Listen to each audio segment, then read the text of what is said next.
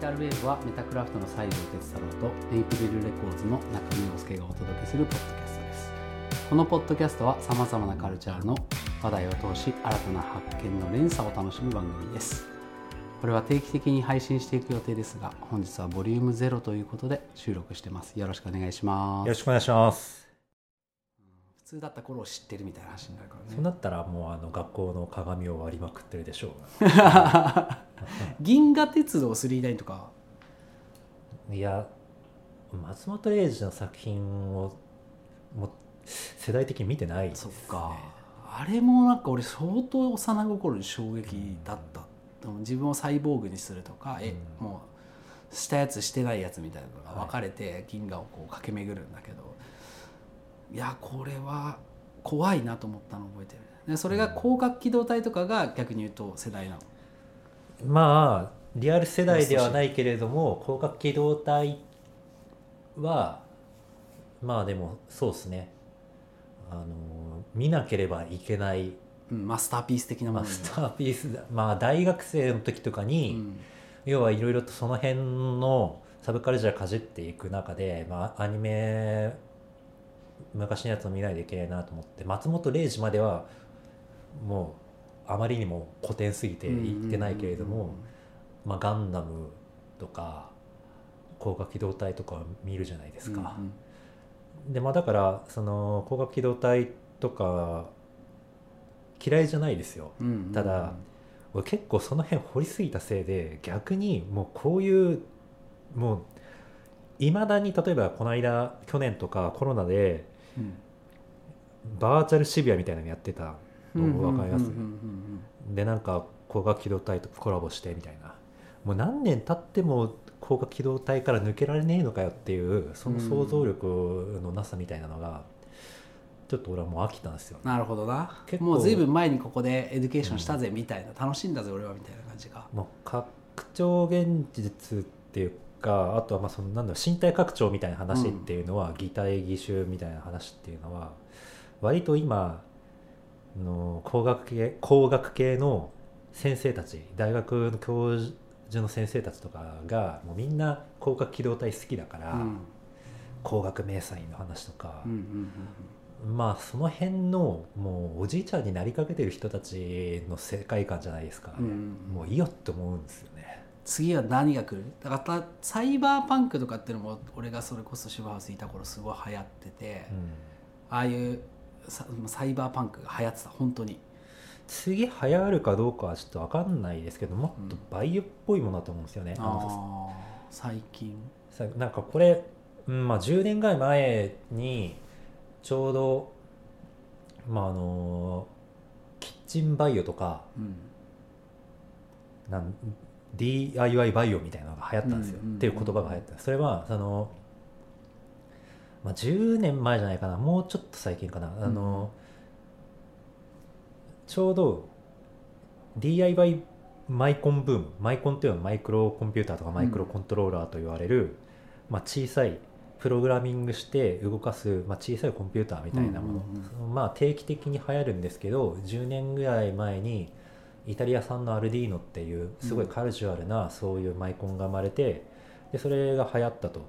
でそれで結構いろんな人たちが、まあ、自分でガイガーカウンターみたいなの作ったりとかロボットみたいなの作ったりだとか、あとはアート系クリエイティブ系の人たちがメディアアートうん自分たちの表現のためにそのマイコンを使ったりとかして、俺はその辺が好きだったんでいろいろ掘まったり、さにねあうんの仕事にも反映されてるもんねその辺は。自分でもメディアで書いたり自分でもそういうものを作ったりとか、そういうことをやっていたんですけどその流れと並行して80年代に遺伝子工学系の、まあ、ブームがあって、うん。そのそれこそ最近話題の PCR 検査機器とかも、はいはいはいはい。80年代ぐらいの発明なんですけど、うん。特許が切れたんですよ。ちょうどあそのぐらいの時期に。でその設計図みたいなのとかがネット上に普通に出るようになってみんながそのアルディーノとかそういうマイコンの技術と組み合わせて自分自作で PCR 検査機器みたいに作ったりとか、うん。そういうのができるようになってちょっと流行ったんですよ。で、うんワイヤードっそっかていうテック系の雑誌があってそこでライターとかやったりもしたんですけどその時に PCR キット自作してやってみるっていうのを一回冊子で書いたことありますね。んでまあなんかそういう、まあ、バイオ系の話題がマイコン的な要はそういう信号配列でこう反応が変わってくるようなそういうものと、えーバイオってことは要はその遺伝子工学とかああいう 要は有機物を扱ったものってことになるの？有機物を扱うためのけんあの機器とかうんうんうん。あのバイオ工学あの通常それまですごい高かった高価な機器っていうものが、うんうんうん例えば遺伝子のコードを読み解くみたいなはいはいはいための機器っていうのが自分で作れるようになって割とみんなが簡単に接触できるようになってきたと。えそれが行くつく先ってどこなんだろでう、うん。当時いろいろ言われていたのがうん。とまあコンピューターウイルスとかうん。ハッカーっていうものは当時からずっと存在していたけれども、今後うーん、まあ、バイオ系のハッカーみたいなのが生まれたら、まあ、あのちょっと倫理観が狂ったり自己あのい倫理観があったとしても、うんちょっと事故っただけでフィジカルの世界にかなりの大打撃を与えるから、まずいよクロクローンとかみたいな話だよね。子供の染色体触れるみたいな世界になってくる。し、まあ、これは別に陰謀論とかコロナをつなげたいわけではないんだけれども、ウイルスの話とかはもうとっくの昔からあって、うんうんうんうん。その例えば MIT マサチューセッツ工科大学でそそうそのぐらい昔から、まあ、ミドリムシかなんかの遺伝子に自分で書いた本の、うん。うんまあ、1ページかなんかをあのミドリムシの遺伝子情報に置き換えてうんうん。そのミドリムシの中に入れてで増やしてその増やした個体の遺伝子を取って逆にその解析すると自分の書いた本のうん文章が出てくるとか、まあ、そういうことができていたとあんまり話題にならなかったけど、うん。でまあこれちょうど 3D プリンターとかも流行ってて、まあ、分子レベルで 3D プリンターとかがやれるようになって、まあ、みんな気軽に遺伝子コード解析して書き換えてみたいなことができるようにックを上げれるみたいな、なって、っうん。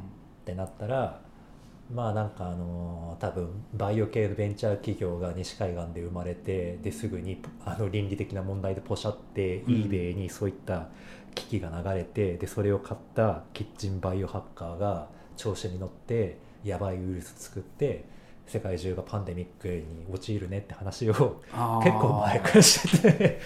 だから、まあ、別にその今回のコロナとかが、まあ、どうかっていうのはまあ真相は闇の中ですけれども、うんうん。いろんなね憶測はもちろんまあまあまあ。あるしね。ちょっとそこはもう分からないけれども、うん。まああの人工的に作られてそれがちょっとバイオハザードしちゃったっていうのはない話じゃないと思う。そうだよな。そうなんですよ。今までもいろんな SF でも描かれてきてたり、じゃあ人間がゾンビ化しますみたいな映画もすごく多いけど、うん。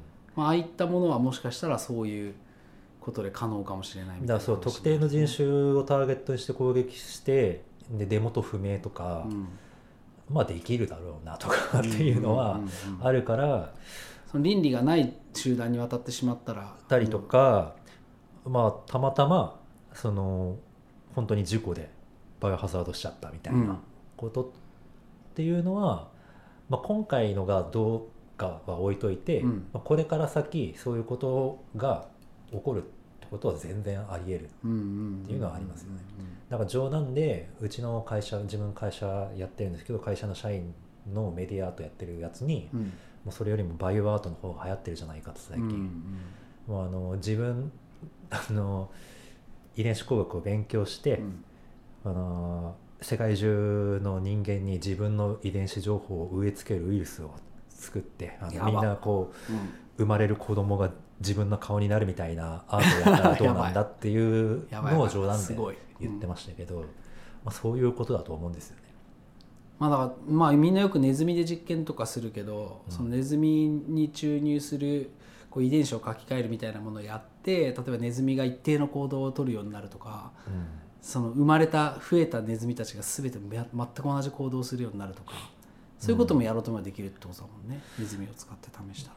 まあその単純に多分そこまでいくとウイルスで遺伝情報を書き換えるとかだけでなんとかなるというよりかはうんちょっともっと別のアプローチが必要になってくると思うんですけど、なんなんつうんだろうその人間の情報遺伝子レベルで操作するっていうそのなんつうんだろうウイルスってそもそもウイルスっていうものは、えっと、生き物じゃないんですよね。うんうんうん。ナノマシンとはに近いっていうか、ああまあ成形あの形とか見てもちょっとドキッとするもんね、うん。もう本当にうん「エヴァンゲリオン」のラミエルみたいなうんうんうんうん綺麗な正十二面体であったりだとか、せまあ、正二十面体か、うん。まあそのだとかまああのバクテリオファージっていううん。有名な面白い形したウイルスなんかも、まあなんか宇宙船みたいな形うんうんうんしてますし、うん。コロナも相当特徴的な形だもんね。あれは丸球体にスパイクっていうトゲが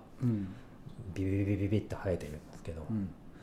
まあなんかあれらは自分で細胞は複製できないです。よ生き物っていうのは細胞を自分で増やしてその代謝して自己自分のあの子孫を増やし子孫を増やしていくっていうことを自力でできるものを、まあ、生き物として人間は定義づけてるんですけど、うん。ウイルスは人間の細胞に入ってきて人間の細胞のシステムをハックして自分を増やしてでまた粒子になって人間の体の外に出ていって増えるっていうようなタイプの,、うん。あのものだから、まあ、生物学的存在であってうん。生物とは言ってないんですよね。なるほど。で、まあ、な何が言いたかったかっていうとその自分の持っているウイルスが持っている遺伝子コードっていうのを人間のシステムに注入して人間がその遺伝子情報をもらってですねうん。書き換えられてでそいつを分裂させて増やすみたいな話だと思うんですよ。まあ、ちょっと僕も素人なんで間違ったこと言ってるかもしれないですけど簡単に言うとそういうような話で。でも新しい発見の連鎖っていうテーマで言うと、うん。じゃあ今パンデミックですよとか、うんまあ今いろんなまあアートもメディアもいろいろこう飽和状態ではあると思うんだけど、うん。そんな状況の中でもそのなんだろう楽しみ方って無限にずっとあるよねみたいなことを俺は今話聞いてて思った。じゃあ単純にウイルス怖いよね。うん。パンデミックやばいよね。で、まあ、そこそこで思考が止まっちゃうんじゃなくてそもそもこの状況をどっか楽しんでるようなあの楽しめるようなそのメタ視点っていうのかな。今横浜の館内でうん。ウイルスのテーマにした、まあ、アートの展示をやってるんですよ実は、うん。誰も人来ないけど。セルテでしょ？セルテでやってて、ね。うん。まあだからあ実はその3月いっぱいで一旦閉めるんですけど、うんうん、まあ、本当人来なかったなっていう。ワンフロア本当にまるっと。そうそうそうそう。床屋さんを除いてんワンフロアあそうそうそうそう。要はあのー館内っていう横浜から、まあうん。二駅、えー、と桜木町の次の駅か、うんうんうん。そうだね。であの辺でまあもと もとあんまりこうダーティーな雰囲気の場所で人も少ない中、庁舎が横浜庁舎がもともとあったけどうん。うん数年前に馬車道に移ってうん。で人の流れも変わった上にさらにコロナが来て人が全然今いないと、うんもうゴーストタウンみたいになってて実際で確か伊勢崎町側はまだ人来るけどショッピングモールあるから、あっち側セルテ側はもうビジネス街とかだからねあっちは。セルテっていうのがもう駅降りて、うん。もう目の前ほぼ駅ビルみたいな感じであって商業施設なんですけど、うん。まあ言うたらやばい場所ですよね。やばい。なんか俺あそこセルテの5階かな入ってるあの時計屋うん。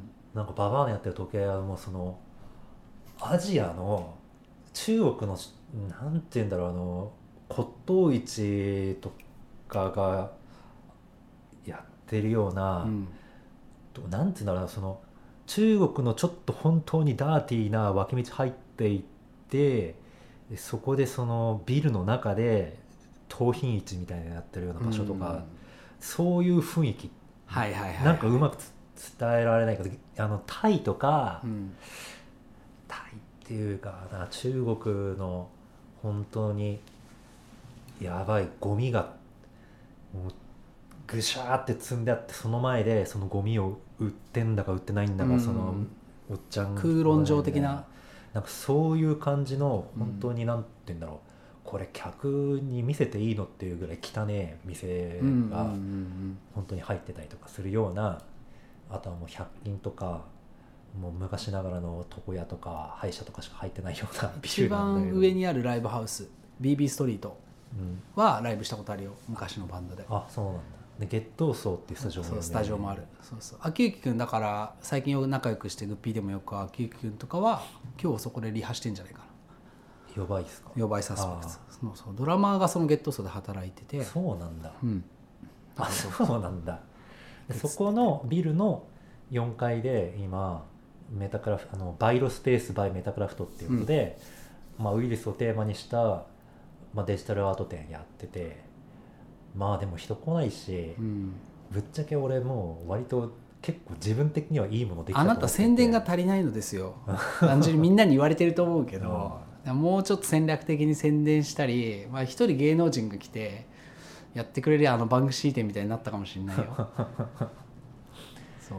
あそこの、ね、遊びるでやってる、ね、バンクシー店ってやったじゃん。ああれは比較的バズっててあれも結構宣伝うまいなって思うことが多かったね、ー俺まあ金もかかってるしな。宣伝もできねえよみたいな、うん、まあでもあれそう。割とよくできてるものだと思うんですけど。いや行かないと。だから これもこのラジオもねそこまでに3月終わっちゃう前に上げて、うん。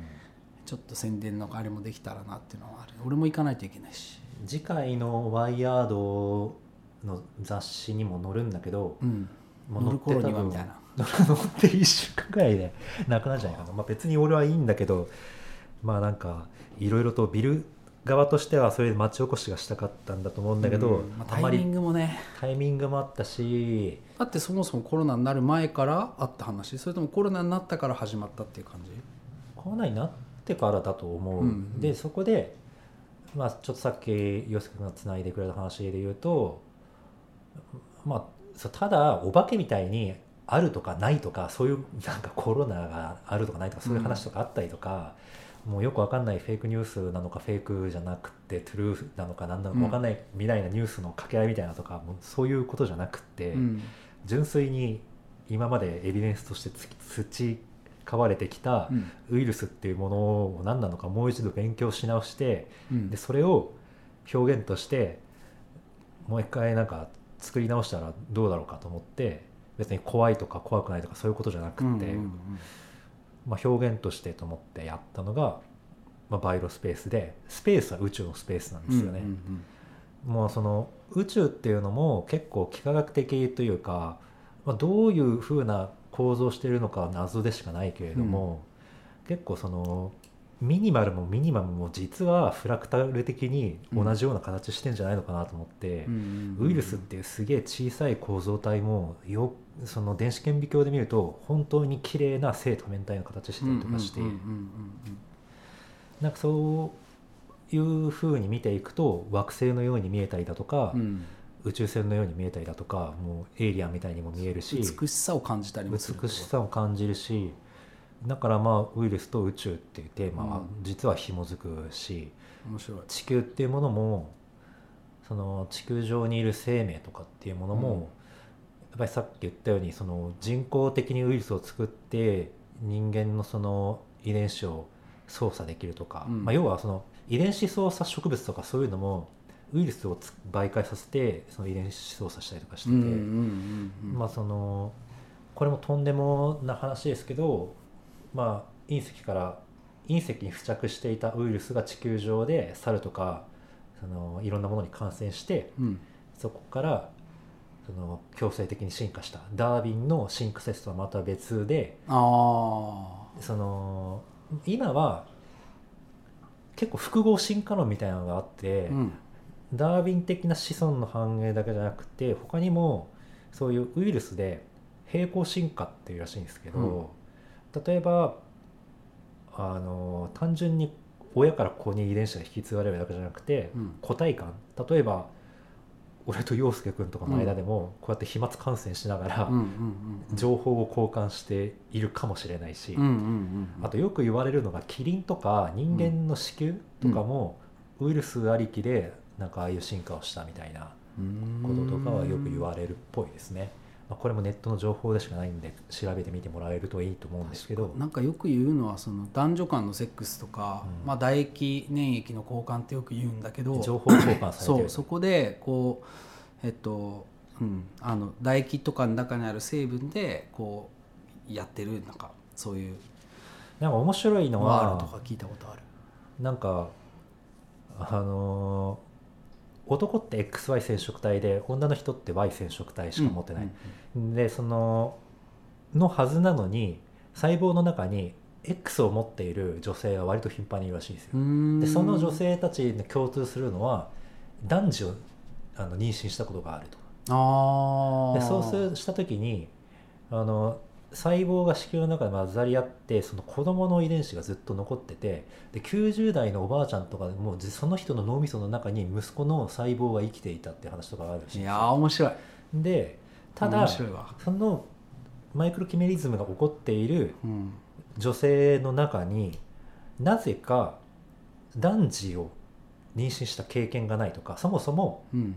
妊娠の経験がないっていう女の人も数パーセントうん。紛れている時があって、これはまあこれもあのとんでも話かもしれないけれないけれども要はそのウイルスとか粘液交換の中で、その昔やった男の細胞というかあれが残っていて、うん。でそれをなんかこれも都市伝説的な話だけど、うん。昔やったあの男と似た子供が生まれることがあるみたいなっていうのは。やば。そのなんか昔超濃密に濃厚接触をもうガンガンやりまくってたら、何かしらその情報がお互いに交換一気し合っている可能性はあるかもしれない、うん。それはウイルスとか何かを媒介このね鉄太郎君との話自体が、まあ、新しい楽しみ方だなと思ってて。あのすぐにさ僕らは真実を追い求めがちじゃないですか、で僕コロナの時期にも真実を追い求めるのやめようと思ったの。いや俺それはそう思うん。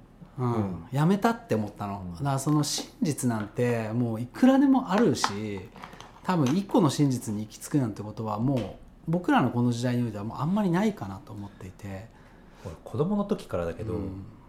あのずっと小学校の時に日本地図を見せられて、うん。ここはこうでこうでって教えてた時にこんなの分かんなくね？みたいな、うん。特になんかあの超ガッツのあるやつがこれ地球違う日本回って測量して、この地図は正解だって言えるかもしれないけど、うん。俺は多分一生そんなことやんないし自分じゃ確認できないし。うんうんうん世界地図広げた時にここの島があるとかないとかって言われても分かるはずないし、うん。そういう意味で言ったらもう最初からその新聞に書いてあることも教科書に書いてあることも、うん。なんか別に何がその フェイクニュースでうん。何が本当なのかとかっていうのもそもそも分かんなくって、うん。なんか別にだからとんでも理論を信じるって話でも全くなくない、まあ、ないんだよ。ないし可能性のの一部をなんか万華鏡のようにたくさんある可能性を楽しむに近いよね。うん。まあ、人生を楽しむっていうのはうん。情報処理の仕方だとも思ってうんいて、まあ、そのどういうふうに処理するのかっていうのはもう本当に主う観んだし、うの真実をみんなが求めてこれが正しいと信じるがあまりにうん。やっぱりこう認知的不協和が起きた時に分断が起きるというところが分かったの今回。うん。何かもう信じているものがまずあるじゃん。それを情報の力で今回コロナみたいにみんなか自分勝手に自分に都合のいい情報にアクセスしていくじゃん、うん。そうすると自分が信じてた情報と違うものに直面した時にうん。なんでだろうって気持ち悪い感じになるの。そこにストレス発生して。それを解消しようとして、どんどん情報に触れていったら気づいたら自分のその認知が歪んでうん。書き換えられていくっていう中で急に違う人格になっちゃう人がたくさん出てきたんだよね。これがコロナウイルスとはまた別の何か感染のようなものが起きている気がしてい狐てなんかそれがまあじゃあトランプだうんぬんだとか都市伝説だうんぬんだとか陰謀論だなんだみたいなところで人と人をこう戦わせて分断させているっていう現状を見た時に、そもそもそのしんこれが真実だみたいに思っていたこととか思い込んでいたことが原因なんじゃないかと思うようになったのね。うん。そもそもそこがぐらぐら揺れていてあの常に人ところにとどまってないんだっていう認識でいれば目の前で起きてることとかいろんな仮説とか、まあ、陰謀論から例えばすごくあのちゃんとこうエビデンスを取って語られてきた科学みたいなものとかも、うん。まあ、横に並べて平行に楽しめるじゃんみたいな、うん。まあとんでも論だけどこれはこれでこの想像に基づいて考えたら面白いよねって思えるし。なんかよく専門家が言ってることが正しいみたいなうん。のとかも確率として高そうっていうだけの話でしかないどっかで覆されるかもしれないしね。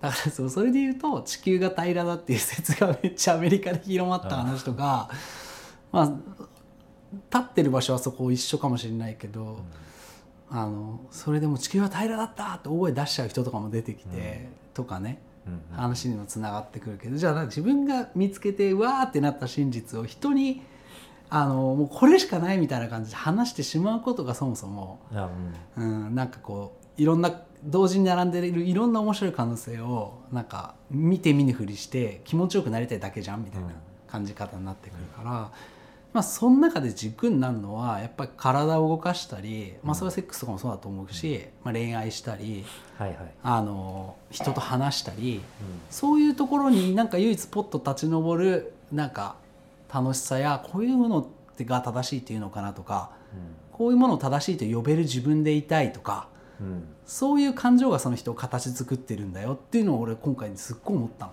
うん。だからまあ自分の家族とか、まあ、いろんなもので悩んだりするのがリアルな体験として一番身近なもの。じゃあ例えば家賃高え払わなきゃみたいなのもそうなんだけど、その身近な体験を取り巻く中で何か一つのことにこう固執してしまうとあの急にこう面白みが失われていくから、うん。常に心の余白の部分であの楽しいこととかありえない可能性とかについて考えてたりする方がうん。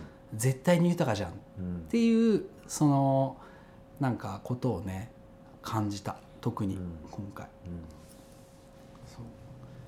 音楽とかやってて気づいたらその誰かを喜ばしたいとか誰かを喜ばせなきゃみたいなものにこうガーってなっていったりね、こうでなくてはいけないみたいなことをガーってなっていっちゃう時があるんだけどそもそもこうでなくちゃいけないなんてないよなって考えれる時がないと本当に行き詰まっちゃう人は。うんだから常にそういうことを考えれる脳みそを開拓しとかないといけないっていうのが確かに脳みその使い方としてやっぱりどうしても子供の時とかにこういろんなルールというか、うん。こうしなさいああしなさいっていうしつけっていうものが、まあそれはあの、まあ、親に限らず社会そのものからこう無言のそのそれが正しいみたいなものがこう、あそってきていつの間にかなんかそういうなんていうかこう相対的なう、うん。社会と相対的に自分はどこの座標にいるのかみたいな、うん。そういう見方になってきちゃうし、うん。まあ、それは社会に生きる人動物としてそこの視点も大事なんだけどうん。一方でやっぱり自分自身の軸っていう自分自身の価値観がないと、うん。特に今みたいに SNS うん。で情報がもう溢れてきている中でさまざまな選択肢の中で何を選ぶのかっていう選ぶ力みたいなのとか、勇気。そそれはやっぱり自分の日頃の軸っていうものを持っていないといけなくて、う、うん。まあ、結構考え方日々の考え方であったり、うん。あとはまあ脳みその使い方かなっていうのはうん。俺も思いますよ。そうね。すげえなんか真面目っぽくい話しちゃったの。いやいいじゃん。いいじゃん。まああのそう例えばさじゃあこの第0回としては僕は非常にいいと思ってて、うんお互いがなんか話すっていう意味ではすごい良くてじゃあ今後どう展開していくかみたいになった時に、まあ、ゲストとかもさ、はいはいはい。呼んでみたりしたいじゃんっていう、うんでなんか例えば今話してる話の中であのじゃあガンダムの話になったとするじゃん。はいはい。でガンダムすでにもう哲作も相当詳しいけど本当にガンダム博士みたいな友達がいるぞってなって、うん。ガンダムについて語ってもらおうっつって2人して、うん。うんそうあのいっぱいお酒飲ましてめ ちゃくちゃガンダムについて喋ってもらうとか。であとふ普段さその疑問に思ってることってあるじゃん。あれってなんでこうなのみたいなガンダムの話の中でもあると思うし、はいはいはい。詳しそうな人呼んでめっちゃ質問投げてみるみたいなのもやってみたいな。俺あの全くつながりがないんだけれども、うん。あの態度っていう格闘技してます？俺自身としては全然つながりがないんだけど、うん。ちょっと前にずっと格闘技の映像をずっと見てた時に、うん。態度の中野哲司先生がめちゃくちゃすごい動きをしているなって思って。やば態度って体のこの字なんだね。態度は割と進行の格闘技だけど結構あのえまたテコンドーとかとは違うの？テコンドーとかと違う。日本のすごいな、やば。足技がすごくて。実際に蹴る殴るっていう肉体のせあれはあるの？あフルコンタクト組み手みたいなのもあるっぽいですよ、ん。やばで態度かっこいいですよ。態度の蹴りかっこいいね。まんじ蹴り。と思ってたら、うん。今最近読んでいた「呪術廻戦」っていううん。今流行ってますけど漫画で主人公が態度の蹴りをやっていてえ。やっぱりこの作家はマニアックだなと思って見てましたね。ー、態度。まあ知ってる人もいるのかもしれないけども俺は知らなかったな。実は俺態度のこれをすげえなと思っていたらお同じタイミングで、うん。グッピーのともしさんもあの同じこと言ってきて、うん。でそれで同じタイミングでこれ掘ってないっつってやば。ずっと見てたんです。えじゃあ態度の人にコンタクト取ってラジオに話しに来てもらう？中野哲司呼びたいんですよ。やばいな。それちょっと多分インスタグラムとかやってるよね。YouTube とかやってるぐらいだから。ターでちょっとアクセスしてみようかな、うん、こんなラジオやってますみたい一回池尻で見かけたって言ってたんで。なマジで？近所かもしれないいじゃん。やなんか多分たまたま来てたんじゃないですか？へえ。いいな。これはじゃあちょっと一個あるね。そうなんですよ。あとは、まあ、ゲストそうですね。ちょっと第1回で、えまあ、第0回ということなんでまだコンタクト先とかも作ってないんではいはい、今後はあのコンタクト用の G メールかなんか作って、うん。質問ある人とか、はいはい。まあ逆にツイッターアカウントを作ってそこに DM もらうでもいいしまあ何かしか皆さんからの質問とかも受けれるような状況を作ってもいいかもね。はいはいはい。でどんな人呼んだら面白いんじゃないですかとか、うんその話もうちょっと深く掘ってほしいとかってあったらその話できる人呼んできて話すとかそういうのもいいかも。うん。うん。まあ、なんか今まだこれ撮ってみて方向性的にうん。なんか何の話何のラジオなんだみたいな感じになるかもしれないよ、まあやりながら。Bluetooth connected. Bluetooth がうるせえ。まあやりながら見えてくるものもあるんだな、見えてくるものあると思う。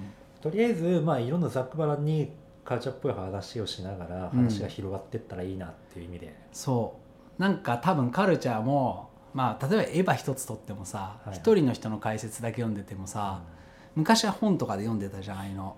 だけど今はもうネット上にいろんな人が持論展開していくわけじゃないですか、で結構もう最近だと普通に見てる人のコメントとかの方が貴重だったりするっていうか専門家の意見もいいけど、まあ、そういうのをめちゃくちゃカジュアルに初めてエヴァ見ましたみたいなこの感想とか聞きながら楽しみ方を教えなきゃいけないものって結構あるよなと思って、YouTuber の登場によって、うん。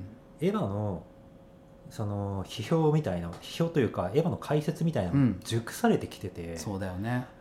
あの昔はゆっくりみたいな感じで、うん。顔を出さないで人工性的な解説とか、うんあと文章だけだったりとかしたけど、うん。顔出しで覚悟を持って、うん。エヴァンゲリオンの解説してる人とかは結構.好意持てますね。めっちゃ今あのうちのスピーカーが Bluetooth 立派なスピーカーだなこれ。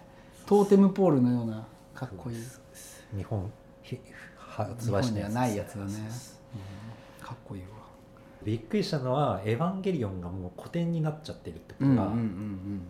その新エヴァの新しいその PV うんうん。公式の CMYouTube でコメント欄見てたら、うん。初めて知りましたみたいな、うん。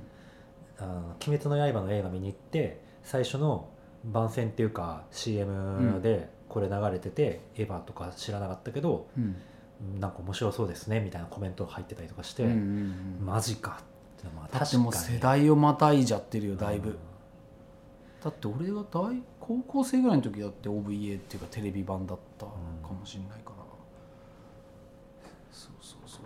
多分まあ中高生ぐらいの時に我々世代は、うん「シン」ってついてる時点でさ「シン・ゴジラ」もだって随分昔の特撮がうん「シン・ゴジラ」になってまあ知らない人でもゴジラのことを思い出すようなさアップデートされた感じになって出てきて、うん。そのノリっていうことにもななりうるよね。はいはいはい。古典をもう一度再解釈みたいな。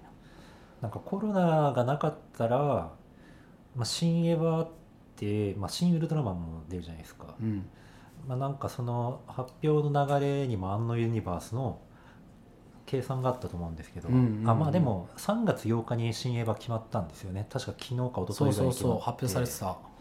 楽しみだよね、うん、楽しみですね。もう公開初日に行くぐらいのノリですか？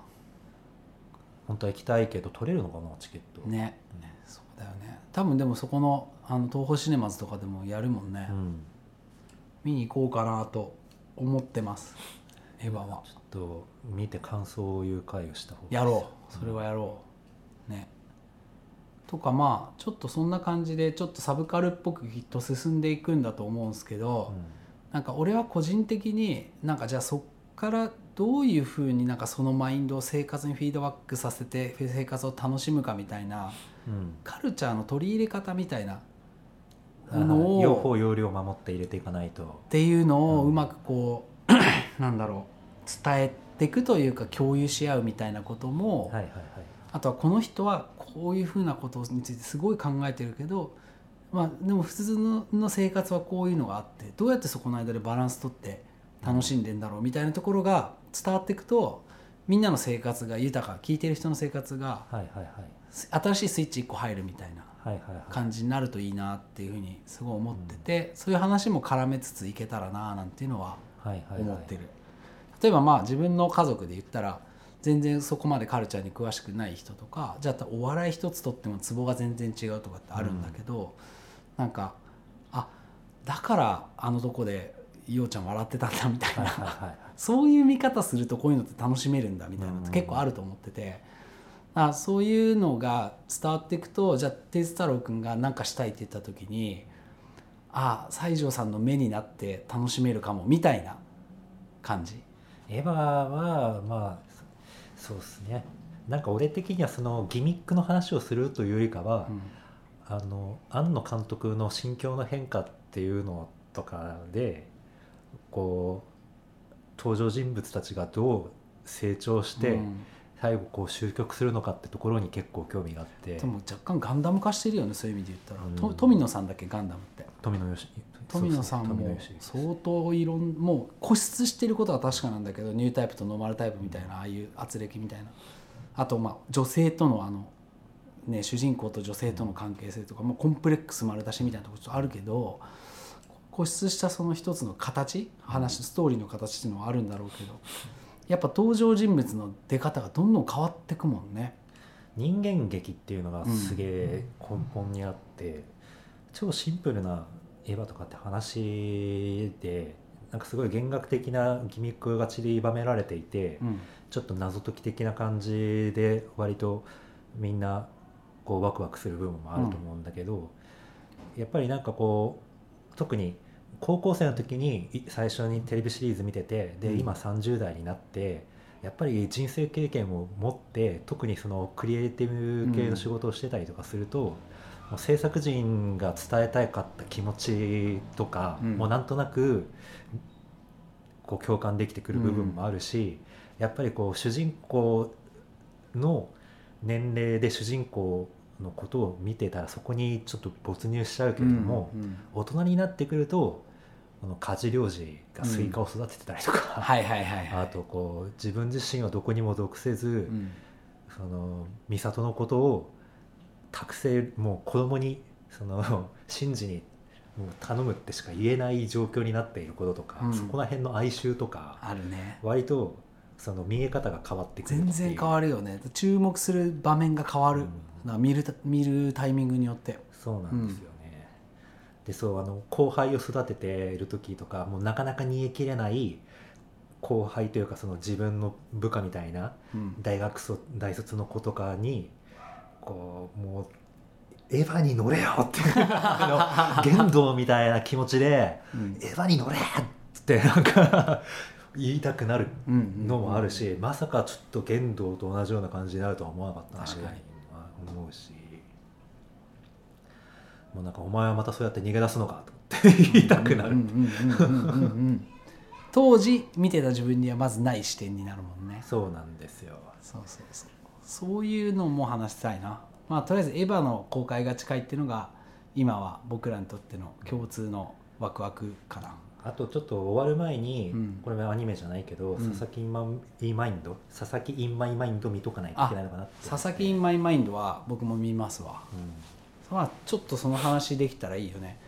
うん、結局その語るってことをが控えている状況で見るのと本当一一エンターテインメントとして見るのとではまたきっと違うんだろうね、なぜ俺が佐々木をうん。見た方がいいんじゃないかと思ったのは2つ理由があって、まあ、1個は、まあ、映画好きの信用できる人間が面白いと言っていたと、うん、でもう一つはたまたま軽音を頑張ってはいはいはい。アニメのね。アニメ軽音、うん。京アニの。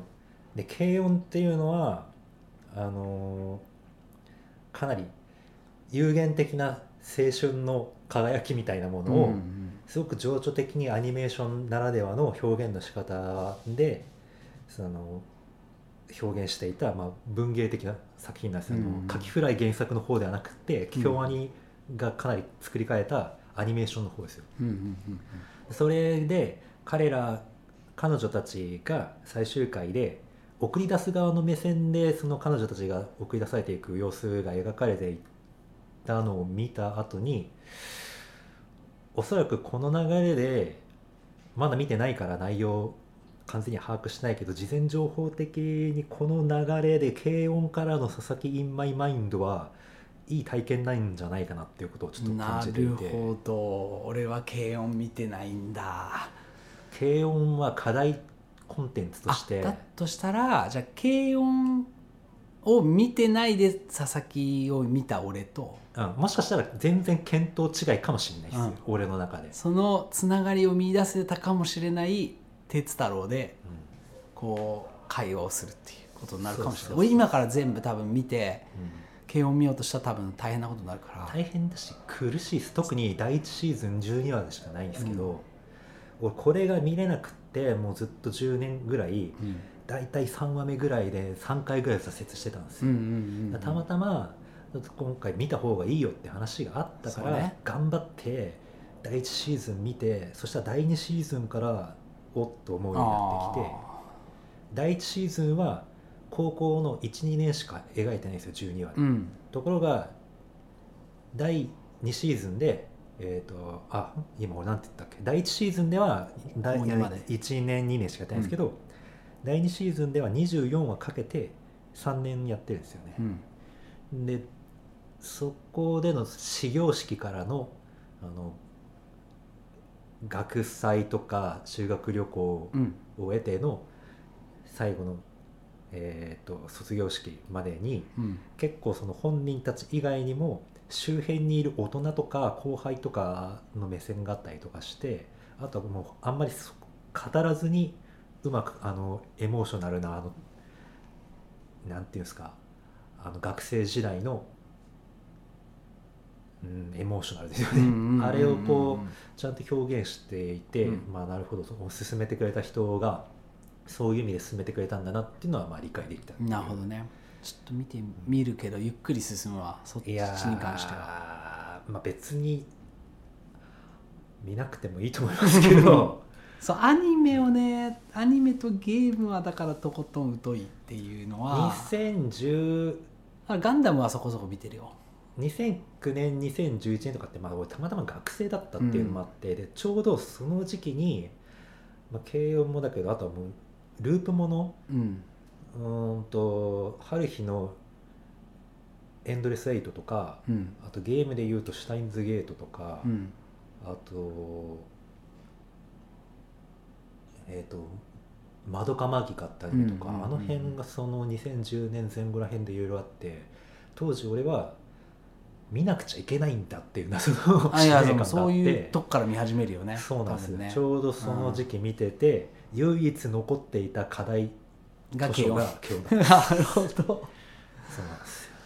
そうするとじゃあ課題図書のコーナーね。課題コンテンツのコーナーで多分12話24話とかのアニメはちょっと見れないから次の収録までに互いに互いのブフィールドで好きなものを相手に紹介し合う。うん、ああまあそうですね。あとなるべくあれ次いつ収録するのか分かんないけどまあエヴァを公開初日に見てるとしたら、うん。まあ、その話ができるかもしれない。そうだね。でできるだけ早くあのし収録してあげる。うん。が必要になるね。確かに。うん。もう当日見てそのまま話したらいいじゃないですか。そうだね。そのノリのままね。3月はいけると思うよ。そう。でまあじゃあエヴァはやるとして、えー課題課題コンテンツね多分俺のジャンルだと音楽とかでも本読むのきついっしょ。うん、うん今時間もかかるし。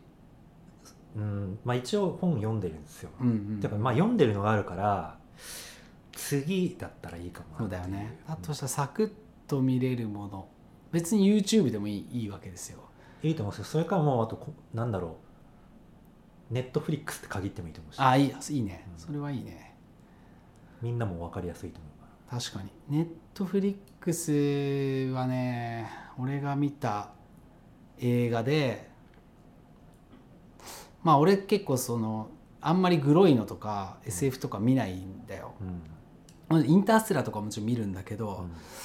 あのまあ家族と過ごす時間が長いもんでそのあんまりこう自分が好きなジャンルにはい入り込めないんですよ、で隙を見て本当1ヶ月に12回ぐらい見れるかなみたいな。はいはい中で言うとあの あのファイファイえっとねメキシコかなんかでやってるフェスであのあ失敗したやつか。ファイヤーマはいはい。ンみたいな、ん？あれファイヤーマンだっけ？バーニングマン。バーニングマン。うん。バーニングマンのフェスのやつ見た？いやそれは見てない。それの映画があってあのそれがね見れるんですよネットフリックスで。まあその B 俺からすると結構 B 級なんだけどめっちゃいいみたいな感じうん。の映画でまあすっごいこう人間の心をかき乱すあの美人が出てくる話。えタイトルなんすか？歌の中の彼女。へえ何とも言えない話なんだけど 結構そんな長くないしはいはいはい。ちょっとおすすめかなはいはいはいはい。多分サクッと見て話せる感じかな。うーん。歌の中の彼女。じゃあ僕からはそれにしとく。なるほど。OK です。えじゃあ次回までにでしょじゃあってことは俺もネットフリックスでこれをおすすめした方がいいっていうのは。そう。なるほど。そしたらそれを見るっていうしようじゃあ今回は。あーあー最近見て面白かったやつあるかな？いっぱい見てそうだもんな。ドラクエってやってないですか？ドラクエはね5まで。5やったっすか？うん。超クソクソ映画で、うん。あのードラゴンクエスト・ユア・ストーリー」っていうのがあって、うん。それあの実写版ってこと？いや CG でやってて CG クオリティ高いし、すげえ見やすいんですよ。なんもう一回言って「ユア・ストーリー」Your Story ね。クソ最低ですか？これを最低と感じるのかっていうところから見ていこうか。あのー何の事前情報も入れずにうん。見てください、わかりました。じゃあこれを本当に許せない。これでも CG アニメーションってことでしょ？そうそうそう、う。ん。あそれをちょっと次回話せればいいかもしれない。オッケーじゃあこれにしましょう、はいはい。課題は。はいはい。見やすいですよ。うん。超普通に楽しかったってなるかもしれない。あそうそうパンパンピーやからね。その辺は。OK じゃあ第0回はまあちょっとこういう感じで緩く始まりましたがあのまあ実はもうすでに結構な時間が経っていてですね。わかる。もう途中から疲れてきたんですよ。そう。まあでもレプリカントで聞いた哲太郎君とはまた違う哲太郎君になるのでまあ、シラフといからね。そうシラフということもありますので えっとそれはそれでいいんじゃないかなと、はいはいこれでね今2時もう3時間ぐらい話してるからはいはいちょっとかいつまんで、まあ、1回で出すのか2回 2, 2回に分けて同時に出すか、はいはいはいちょっと考えていきますか。っていうところでなんか話し方とかじゃあなんかこう話の割り込み方相槌の仕方みたいなのもこれ多分自分たちで作ったやつを聞きながらうんあの次こうしようみたいになってくるかなと、グルーブしてくる感じがある。すでに日常会話に近いからうん。グルーブ自体はしてるなと思って話してたんだけど、それをまた客観的に聞いてみたりしながらこう次こんな話したら面白いかなみたいなのが盛り込まれていくというところも想像しつつ皆さんには楽しんでもらえたらなと思います。いやせいぜい1時間までしかいろいろと声の張り方とか意識できないわ。